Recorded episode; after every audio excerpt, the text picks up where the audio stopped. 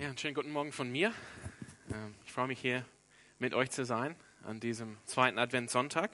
Ich fand es jetzt richtig schön, wie wir gerade gesungen haben, sozusagen die ganze christliche Geschichte in vier Liedern. Diese Sehnsucht ähm, mit der Hymne am Anfang, O komm, O komm, Immanuel, dass Gott äh, diese Welt anschaut, dass er diese Welt nicht vergisst, dass er seinen Sohn schickt, seinen Retter schickt, um diese Welt zu retten. Und dann ähm, wie, wie ging es für heute mit dem nächsten Lied? Ja, genau. Dann, dass Jesus wirklich gekommen ist, dass er die Dunkelheit wirklich vertrieben hat, dass er die, die Mächte der Dunkelheit, der Sünde, des Todes besiegt hat. Dann haben wir von unserer Hinwendung zu Jesus gesprochen. Im Lichte seines Sieges am Kreuz wollen wir jetzt mit ihm gehen und nicht zurückdrehen, nicht zurückgehen. Und jetzt haben wir von unserer Hoffnung gesungen, die, ja, wie Benny gesagt hat, bereits jetzt unter uns wirkt durch den Heiligen Geist aber auf die Erfüllung dessen wir noch mit lebendigen Hoffnung warten, dass eines Tages Gott alles wiederherstellen wird, alles neu machen wird. Das finde ich wunderschön. Es war jetzt mit den Liedern nicht abgesprochen heute Morgen, aber ich habe hier in meinen Notizen, im ersten Absatz, Absatz steht hier mein Satz, eins, eins meiner Lieblings-Adventslieder ist O komm, O komm, Immanuel. Und finde ich schön, dass wir den, das Lied gerade gesungen haben. Denn ähm, heute Morgen befinden wir uns in der Adventszeit und deshalb werde ich auch ähm, eher diese Phase ansprechen, diese christlichen Geschichte. Die Phase des, des Wartens, der, der, der Hoffnung, aber Hoffnung vielleicht vermischt ein bisschen mit Verzweiflung. Eine Sehnsucht, dass Gott aktiv wird, dass Gott wirkt, dass Gott uns nicht vergisst. Und ähm, ähm, in, äh, in, einem, in, einem, in der einen Strophe, die wir heute, heute Morgen nicht gesungen haben, heißt es so, O komm, O komm, Immanuel, mach frei dein armes Israel. In Angst und Elend liegen wir und seufzen weinend nur nach dir. Das ist der Geist von dem ersten Advent. Wenn ihr jetzt auch angesprochen, wir wollen uns zurückversetzen. Das ist auch mein Wunsch für diese Botschaft heute Morgen, dass wir uns zurückversetzen in diese Zeit des ersten Advents. Dass wir vielleicht irgendwie ähm, nachvollziehen können, wie es damals gewesen war. Wir haben letzte Woche die Geschichte von Zacharias und Elisabeth gehört.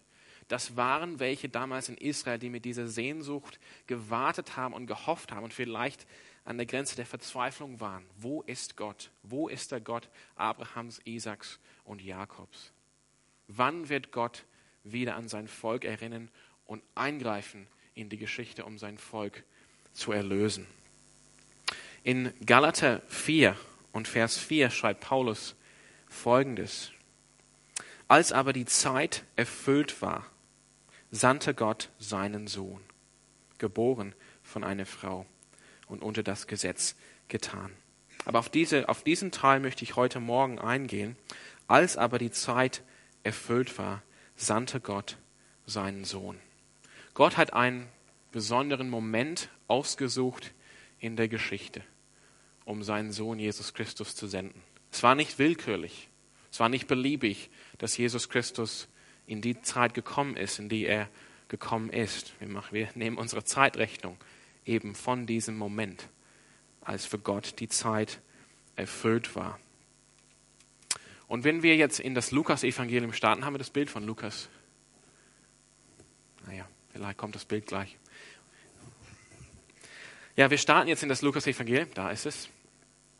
Letzte Woche haben wir die, die erste Predigt, die erste Botschaft gehört.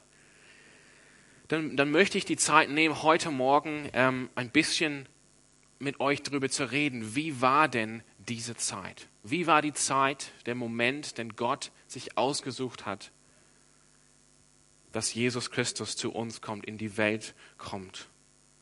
Und das ist interessanterweise ein, äh, ein, ein, ein das ist im Lukas wichtig.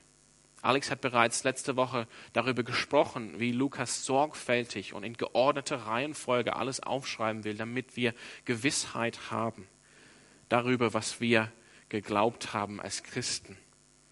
Aber es nicht nur, geht Lukas nicht nur darum, Dinge sorgfältig aufzuschreiben, sondern er möchte seine Geschichte auch, also sein, sein Bericht von Jesus Christus auch in die wahre Geschichte dieser Welt einbetten. Er möchte uns zeigen, wann ist das passiert. Er möchte uns erzählen von dieser Zeit, die Gott sich ausgesucht hat.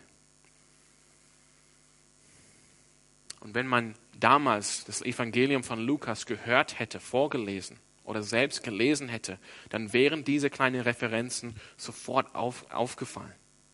Wenn wir heute die Zeitung lesen oder wir lesen vielleicht ein geschichtliches Buch, vielleicht über das 20. Jahrhundert, was sich alles ereignet hat hier in Europa im letzten Jahrhundert, ist nicht wenig. Und wenn wir bestimmte Namen lesen, dann werden wir sofort versetzt in dieser Zeit und wir verstehen, was damit gemeint wird, ohne dass jetzt uns erklärt wird, ähm, keine Ahnung, wer zum Beispiel Winston Churchill war. Genauso ist es bei Lukas. Und ich möchte diese ähm, zwei, drei kurze Stellen mit euch jetzt lesen im Lukas, wenn wir hier beginnen. Wir befinden uns im Lukas Kapitel 1. Ich werde jetzt einfach ähm, drei Stellen heute Morgen lesen. In Lukas 1, Vers 5 haben wir auch letzte Woche gelesen, schreibt Lukas so, in den Tagen des Herodes, des Königs von Judäa, lebt ein Priester mit Namen Zacharias. Also diese Geschichte passiert zu dieser Zeit. Und genauso wie uns vielleicht der Name Winston Churchill was sagt oder wenn wir ein bisschen jünger sind, hm, weiß ich nicht. Mir fällt kein gutes Beispiel ein, ohne mich dann, ja. Oder in Lukas 2. Wir lesen hier am Anfang des Kapitels. Es begab sich aber in jenen Tagen, dass ein Befehl ausging von dem Kaiser Augustus, dass der ganze Erdkreis sich erfassen lassen sollte. Diese Erfassung war die erste und geschah, als Kyrenius oder Quirinius Statthalter in Syrien war. Wie der Alex gesagt hat, auch von mir herzliche Einladung, Freitag in einer Woche am 16.12. heute Abend, also 19 Uhr abends. Da schauen wir uns die Historizität des Lukas-Evangeliums an. Oder in Kapitel 3. Wir sehen, dass Lukas ist dessen bewusst. Er, er möchte uns zeigen, welche Zeit welchem Moment das alles geschehen ist. Jetzt geht es um den Beginn von dem Dienst von Johannes, der getauft hat, und danach von Jesus Christus. Und am Anfang von Kapitel 3 schreibt Lukas Folgendes. Aber im 15. Jahr der Regierung des Kaisers Tiberius, als Pontius Pilatus Stallhalter von Judäa war und Herodes Tetrach oder Vierfürst von Galiläa, sein Bruder Philippus aber Vierfürst und Iturea und im Gebiet von Trachonitis und Lysanias Vierfürst von Abilene unter den hohen Priestern Hannas und Caiaphas, da erging das Wort Gottes an Johannes, den Sohn des Zacharias, in der Wüste. Das heißt, das ist ein Schwerpunkt von Lukas, dass wir wissen, wie diese Zeit war. Und das ist mein, meine, mein Ziel für uns heute, dass wir uns zurück, zurückversetzen können in diese Zeit, dass wir vielleicht das spüren können, wie diese Zeit war. Für solche Menschen wie Zacharias oder Elisabeth oder später Simeon, der im Tempel wartet auf den Trost Israels. Oder die Propheten Hannah oder Anna. Oder Maria, die Jungfrau, die Jesus Christus geboren hat. Aber bevor wir das machen, bevor wir das, diese Zeit ein bisschen anschauen, ich möchte euch ein paar äh, Gründe geben, warum ich das für wichtig erachte. Ich möchte, dass wir, wir beginnen jetzt eine Reise sozusagen durch das Lukas-Evangelium. Lukas ist ein langes Evangelium. Das, die Ende dieser Reise, das Ende dieser Reise ist noch nicht in Sicht. Aber ich möchte, als wir beginnen, wenn wir beginnen mit diesen kleinen Schritten, dass wir den Hintergrund verstehen dass wir wirklich in diese Zeit hineingehen können und die, das Evangelium empfangen können, so, so wie damals die ersten Leser, die ersten Hörer von dieser Botschaft, diese Botschaft empfangen haben. Dass wir nicht nur damit wir irgendwie Bescheid wissen oder irgendwie ein altes Dokument besser verstehen können oder lesen können, aber sondern damit wir Jesus näher kommen. Das ist mein Herzenswunsch mit dieser Botschaft heute Morgen, dass wir Jesus Christus besser kennenlernen und ich weiß, ich werde ihn besser kennen, wenn ich seine Zeit verstehe. Wenn ich verstehe, wie war die Welt, in die Jesus Christus gekommen ist. Und ich möchte Gott ehren. Gott hat diesen Zeitpunkt ausgesucht und ich möchte Gott darin ehren, dass ich mir diesen Zeitpunkt anschaue. Warum hat Gott vielleicht diesen Zeitpunkt ausgesucht in der ganzen Geschichte?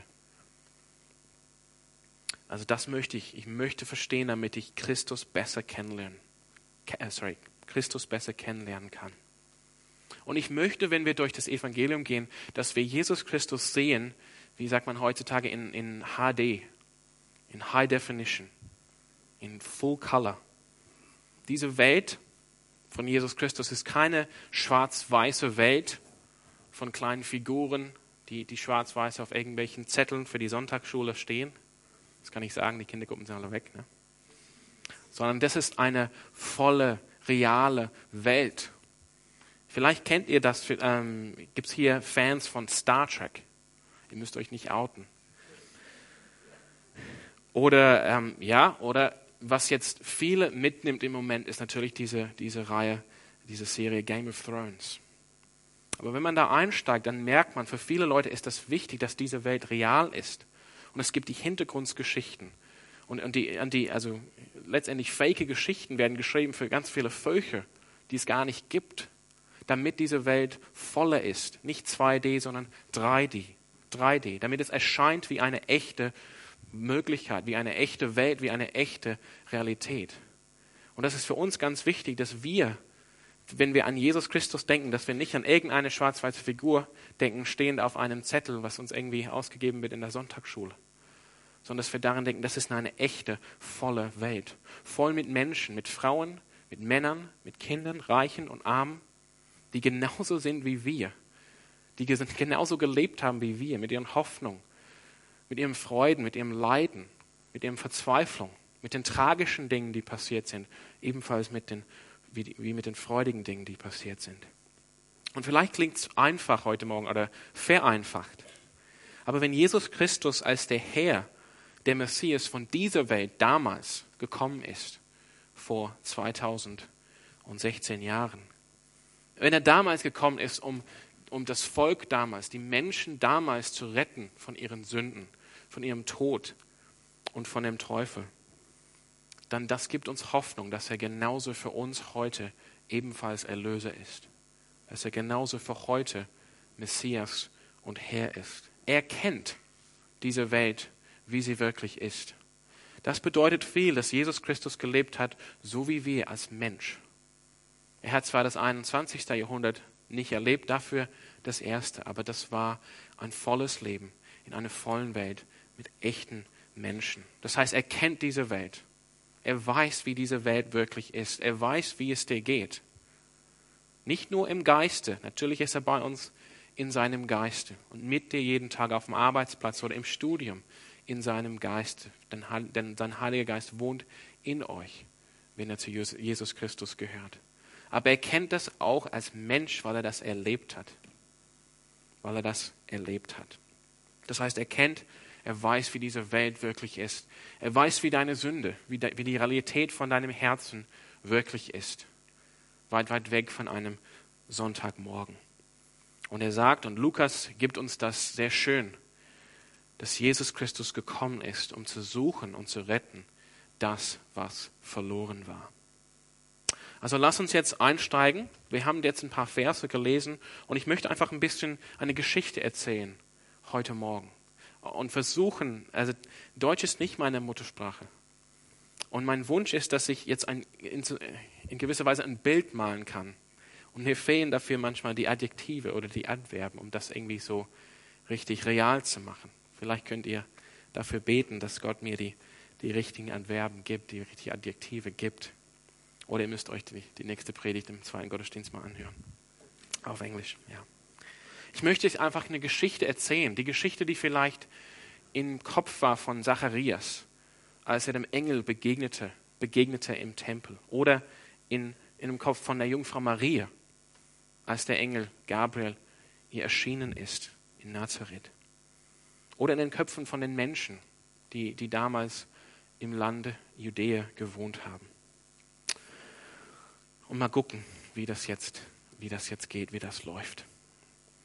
Also für, für viele von uns, ähm, wir starten irgendwie in das Neue Testament und denken, okay, Neues Testament beginnt. Los geht's. Jesus, schön. Aber für Israel war das nicht so. Das, was wir lesen werden im Lukas, das, was wir lesen im Neuen Testament, ist nicht in einem Vakuum einfach entstanden. Das ist einfach, ähm, dass es einfach so ein Paket ist. Wie gesagt, es ist eingebettet in der Geschichte. Und ich möchte die Geschichte heute Morgen beginnen mit der, mit der Zeit von Nehemiah und Esra.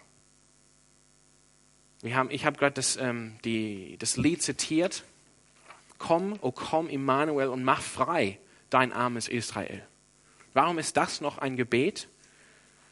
Wenn zum Beispiel wir in der Bibel die Geschichte von Nehemiah und Esra leben, die zurückgekommen sind mit, der, mit dem jüdischen Volk mit, aus Babylonien, aus der Gefangenschaft 450 oder 500 bis 450 vor Christus, 500 Jahre vor der Zeit von Jesus. Da fängt diese Geschichte an. Das jüdische Volk war in Gefangenschaft genommen worden von dem babylonischen Reich. Deshalb in der Bibel ist das Bild von Babylon so stark geprägt, auch im Neuen Testament. Babylon ist das Sinnbild für weltliche Macht, Macht, die sich gegen Gott, ähm, gegen, Go gegen Gott richtet. Babylon im heutigen Irak. Nach 70 Jahren aber können die Juden wieder in ihr Heimatland gehen. Aber nicht alle gehen. Eigentlich gehen sehr wenige. Wenn man die Zahlen vergleicht bei, einem, bei, einem ersten, bei der ersten Landnahme nach dem Auszug aus Ägypten mit den Zahlen, die uns Esra und Nehemiah überliefern, dann sind es nur wenige, die zurückgehen. Das heißt, auch wenn das Exil, die Verbannung aus dem heiligen Land vielleicht vorbei ist einerseits, ist diese Verbannung wirklich nicht aufgehoben. Denn wenn die Juden zurückkommen, müssen sie weinen, wenn sie erkennen, was passiert ist mit ihnen, was passiert ist mit Jerusalem, mit der heiligen Stadt und mit dem Tempel. Und da möchte ich auch sagen, da, da sind auch Erinnerungen, wo wir auch anknüpfen können in unsere Kultur. Auch dieses Land hat eine massive Zerstörung erlebt vor nicht allzu langer Zeit. Ich weiß nicht, ob man, ob man, wie man sich da versetzen kann in dieser Zeit, wenn man einfach konfrontiert ist mit der totalen Zerstörung. So sah es aus, 450 vor Christus. Das heißt, auch nachdem Jerusalem, die Trümmern beseitigt wurden, die Stadt wurde aufge wieder aufgebaut wurde, war das Exil nicht vorbei. Denn die Königsherrschaft von David war nicht wiederhergestellt worden. Sondern das Volk lebte noch unter der Herrschaft von Fremden. In diesem Fall von den Persen. Doch es war in, in, in Großem und Ganzen eine ganz gute und relativ leichte Zeit, treu als Jude, als Angehörige des Volkes Gottes zu leben. Das hat sich alles geändert nach 330 vor Christus, als der große Heerführer Alexander diese ganze Welt erobert hat. Mit Alexander und nach ihm kamen ganz neue Ideen in die Welt. Und jetzt begann eine Zeit der Spannung und, und letztendlich des Krieges, die sich jahrhundertelang mehr oder weniger angedauert hat. Die Griechen brachten neue Ideen, wie man lebt. Es war vielleicht, könnte man sagen, ein bisschen ähm, vereinfacht eine, eine Modernisierung, eine ganz neue Art und Weise zu denken oder zu handeln, eine ganz neue Art und Weise zu leben als Mann oder als Frau. Und auf, auf ein, auf, nach dieser Eroberung von Alexander war das Land dann gespalten. Es waren die treuen Juden, die dem Gesetz ihrer Väter treu geblieben sind, die immer noch gehofft haben auf Erlösung, dass vielleicht die Königsherrschaft von Gott wiederhergestellt wird, dass der König wiederkommt, dass der Messias kommt. Aber es gab auch viele, die diese neue Art und Weise zu denken und zu leben übernommen haben, diese Ideen reingebracht haben in das Land mit den neuen Bewohnern des Landes, mit den Griechen oder den Syrern oder aus Ägypten welche. Und da war eine Spannung. Man hat gesehen, da sind welche, die eigentlich zu unserem Volk gehören, aber die haben sich Gott dem Rücken gekehrt. Die leben nicht mehr nach den Geboten, sondern sie leben eigentlich ein heidnisches Leben. Diese Zeit dauerte an, kam zu Spannung, kam zu Krieg. Kam zu Krieg. Wir bekommen ein ganz starkes Bild uns überliefert im Buch der Makkabäer. Um 100, ungefähr 167 vor Christus. Da kommt ein König, ein griechischer König aus Syrien und verlangt, dass jetzt Götzendienst letztendlich durchgeführt wird im Heiligtum in Israel und dass die Juden diesen ähm, fremden Göttern opfern.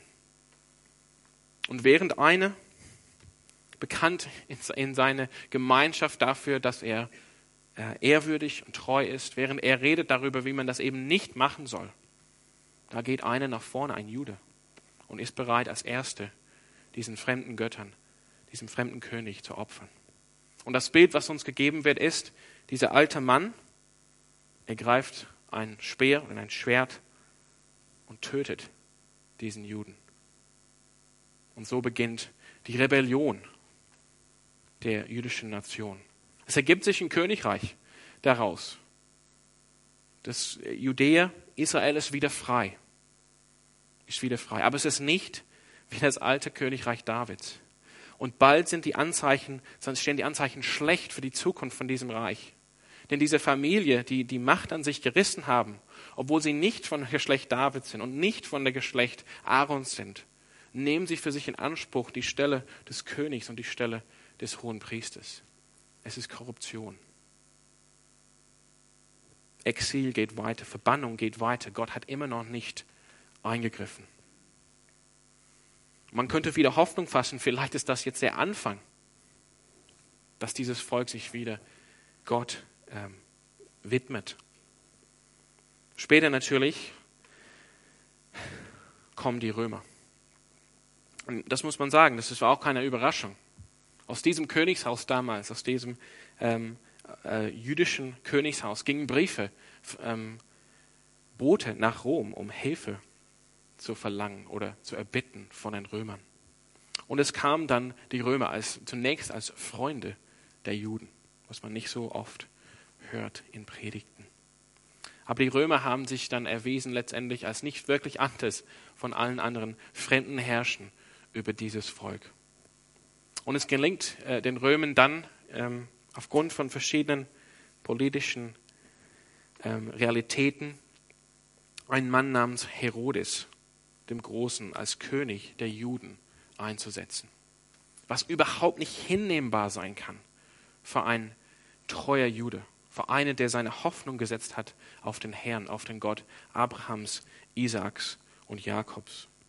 Herodes ist halb Idumäer. Idumäer, das ist der moderne Name jetzt für Edom, die alten Feinde von Israel. Er ist nicht jüdisch von seinem, von seinem Geschlecht, von seiner Herkunft her. Und er wird eingesetzt als König der Juden in eine Zeremonie in einem heidnischen Tempel, unterstützt von einem römischen Heer. Wo ist Gott? Hat Gott sein Volk vergessen? Man könnte jetzt äh, rumschauen während der Regierungszeit von Herodes und auch, auch wirklich diese Frage stellen. Zwar äh, gibt Herodes viel Unterstützung für die Umstrukturierung, für den Neubau des Tempels in Jerusalem.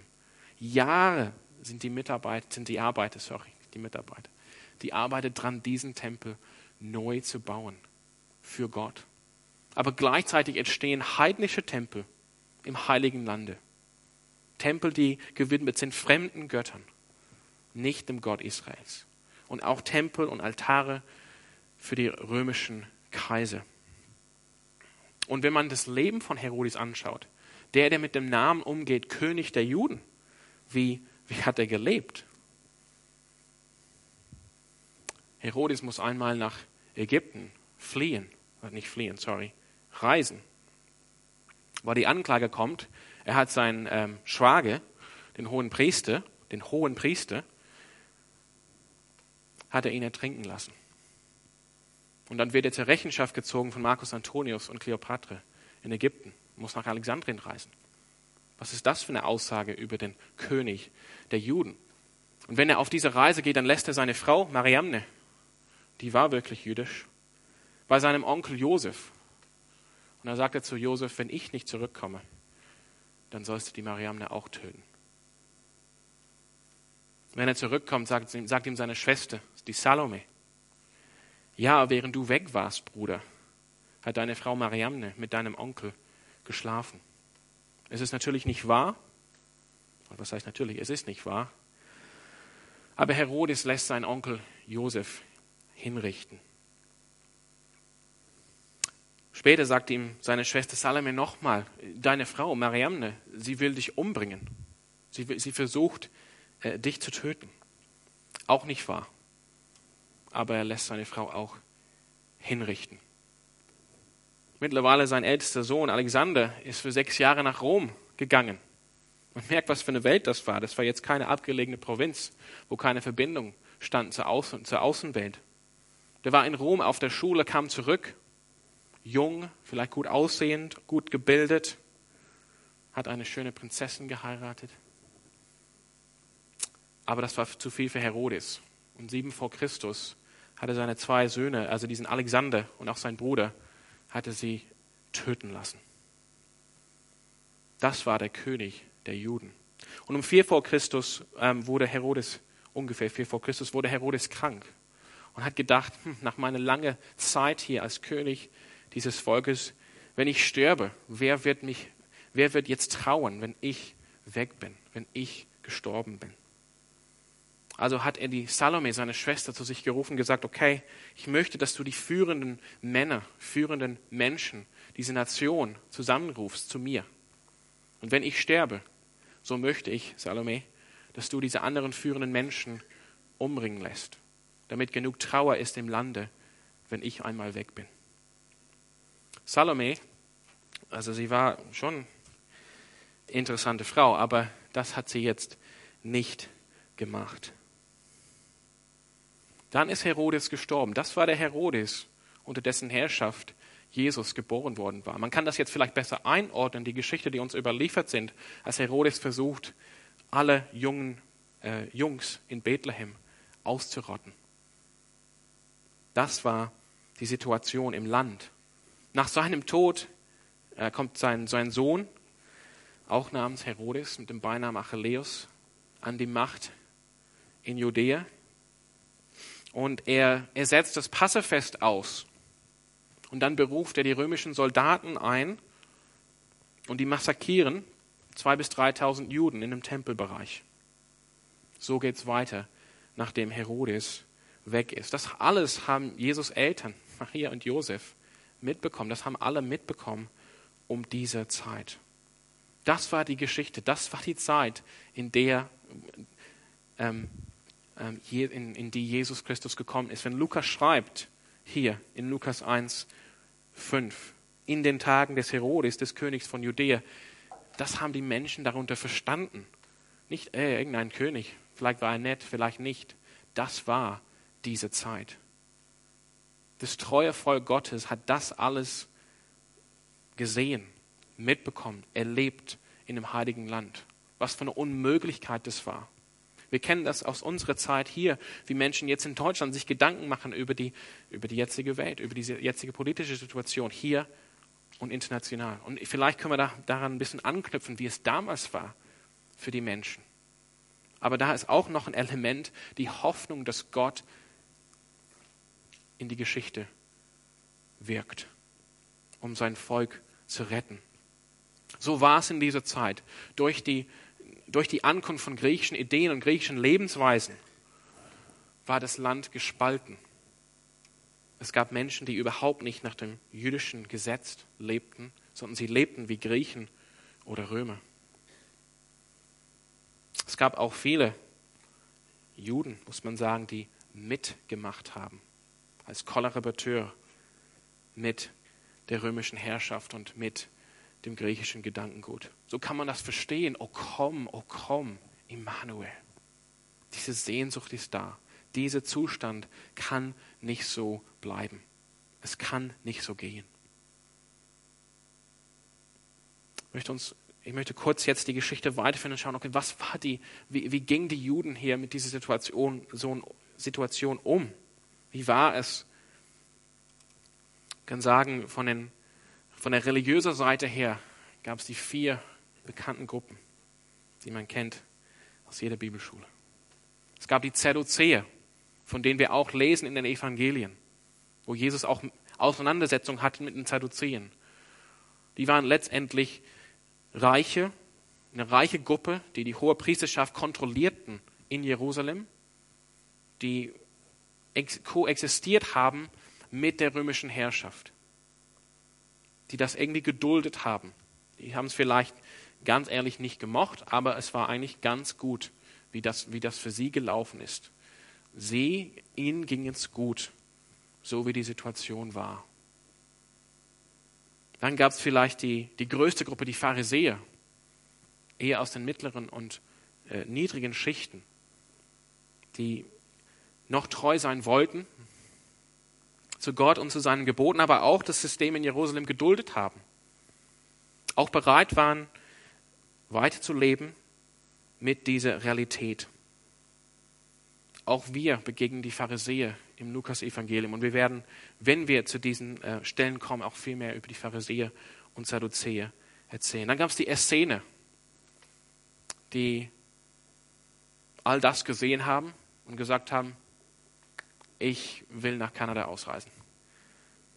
Dort ist schön, in den Wäldern, in British Columbia. Die gesagt haben, nein, ich, ich will nicht Teil von diesem Land sein, nicht Teil von diesem Volk. Wir ziehen uns zurück in die Wüste und wir werden rein leben und wir sind das wahre Israel. Alles andere ist nicht mehr Israel. Und die letzte Gruppe, eine Gruppe, und aus dieser Gruppe war, kam ein Junge von Jesus, das waren die Zeloten, die, die eifrig waren, aber die nicht bereit waren, das hinzunehmen, wie der Zustand war im Lande, sondern gesagt haben, wir sehen das Beispiel von Josua im Alten Testament. Wir, wir sehen das Beispiel der Makkabäer. Die Makkabäen, das ist, sind die Hämmer. So. Und wir werden jetzt Gewalt anwenden. Das waren, wenn man will, die Terroristen. Die haben diese, diese alte Beispiele genommen. Und diese Zeit, das muss man verstehen, das vielleicht äh, sieht man nicht, wenn man das Evangelium einfach reinliest in einem Vakuum. Diese Zeit war voll von Revolten, von Krieg, von Auseinandersetzung. Es, gab, es gibt einen Mann namens Hesekiah aus Galiläa, der wurde als äh, Terrorist getötet, 46 vor Christus, durch Herodes. Vier vor Christus, nachdem Herodes gestorben ist, die ganzen armen Menschen, die an seinen Bauprojekten mitgearbeitet haben, zum Beispiel am Tempel, sind teilweise alle nach Hause gegangen, hatten keine Arbeit. Die Zeit war also reif, dass die Zeloten jetzt Menschen rekrutieren und wieder beginnen. Und so brach damals ein Krieg aus, auch in Galiläa. Und eine Stadt namens Sepphoris wurde zur Hauptstadt von Judas von Galiläa, ein Terroristenführer, ein, ein Zelot. Und zwar zu viel für die örtlichen Soldaten. Dann hat man, ähm, hat man nach Syrien gerufen, um Hilfe zu holen von den Römern mit den ähm, Legionen in Syrien. Dann kam ein äh, gewisser Publius Quintilius Varus nach Israel. Varus, der zwölf Jahre später, dem es nicht so, ging, nicht so gut ging, als er eine Deutschlandreise gemacht hat. Aber er kam mit seinen Legionen. Diese, diese Zeloten, die Aufständigen, hat er alle getötet. Tausende wurden gekreuzigt, Städte verwüstet. Auch Sepphoris, der griechische Name, als die Hauptstadt von diesem Terroristen Judas von Galiläa, wurde zerstört. Die Männer wurden gekreuzigt, die Frauen und Kinder verkauft in die Sklaverei. Sepphoris wurde vernichtet. Ich erwähne diese Geschichte, weil es interessant ist. Sepphoris liegt nicht wenige Kilometer weg von einem gewissen Dorf namens Nazareth. Und der Sohn von Herodes dem Großen, Herodes mit Beinamen Antipas, er hat sich entschieden, er würde diese Stadt wieder herrichten lassen als seine neue hellenistische Hauptstadt, also griechisch geprägte, mit heidnischen Tempeln, mit Theatern, Theater und so weiter. Und er hat bestimmt Bauwerke gebraucht für diese Arbeit. Und wenn man sich fragt, wo hat Jesus seine ersten Jahre verbracht, bestimmt auf der Baustelle von Sepphoris, wo ihm jeden Tag begegnet wurde, wie ein angeblicher Regierer von Gottes Volk eine heidnische Hauptstadt baut.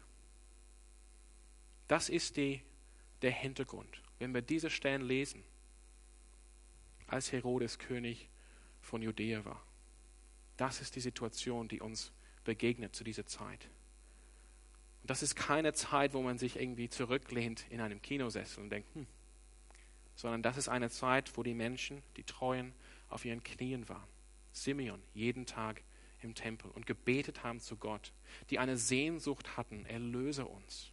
O komm, o komm, Immanuel, und erlöse uns. Die Welt war, als Jesus Christus geboren wurde, sozusagen für die Juden damals. Es war eine Krisenzeit. Herodes war tot, aber es ging nicht besser. Das Königreich David war nicht wiederhergestellt worden. Die römische Herrschaft dauerte an. Es gab überall Götzendienst und Sünde, heidnische Tempel, heidnische Götzendienst in Israel. Die offizielle Kirche oder die offizielle Regierung in Jerusalem war korrupt, war betrieben von reichen Menschen, die sich nur reiche gemacht haben lassen an diese offiziellen Religion. Die Gesellschaft war aufgesplittet in verschiedene Fraktionen, manche, die sich ganz zurückgezogen hatten aus dem Ganzen, wo es verschiedene Behauptungen gab, jeweils, wer ist wirklich Israel, wer ist treues Israel, wer ist wirklich Gottes Volk. Zudem ein römischer Kaiser, Kaiser Augustus, der sich ausgegeben hat als, der, als ein Sohn, als der Sohn von einem Gott, nämlich von Julius Caesar. Der verkündet hat ein Evangelium, eine gute Nachricht, dass er jetzt Frieden bringen würde in die römische Welt nach Jahrzehnten Krieg, auch außerhalb von Israel, gab es Jahrzehnte Krieg, die bekannten Bürgerkriege. Und er behauptet jetzt, er wäre der Erlöser, er wäre der Friedensbringer, er wäre der wahre Herrscher dieser Welt. Und in dieser Zeit, in dieser Zeit begegnet ähm, Maria dem Engel Gabriel und bekommt ein Wort der Hoffnung von Gott. Und wir werden über diese Hoffnung lesen in den kommenden Wochen. Es ist nicht unverständlich, dann Marias Lobpreis zu hören. Ich möchte einfach das Magnifikat vorlesen. Der Lobpreis Maria. Maria sprach, meine Seele erhebt den Herrn und mein Geist freut sich über Gott, meinen Retter, dass er angesehen hat die Niedrigkeit seiner Magd, denn siehe, von nun an werden mich glückselig preisen alle Geschlechter, denn große Dinge hat der Mächtige an mir getan und heilig ist sein Name. Große Dinge, die Ankunft unseres Herrn Jesus Christus, große Dinge. Seine Barmherzigkeit währt von Geschlecht zu Geschlecht. Er hat uns nicht vergessen. Er hat diese Welt nicht vergessen. Über die, welche ihn fürchten. Er tut Mächtiges mit seinem Arm. Er zerstreut, die hochmütig sind in der Gesinnung ihres Herzens. Und es waren reichlich Hochmütigen damals. Maria vergleicht hier die Taten des, von Gott aus dem Alten Testament, die Machttaten. Sie sieht, dass Jesus jetzt kommt als Machttat Gottes.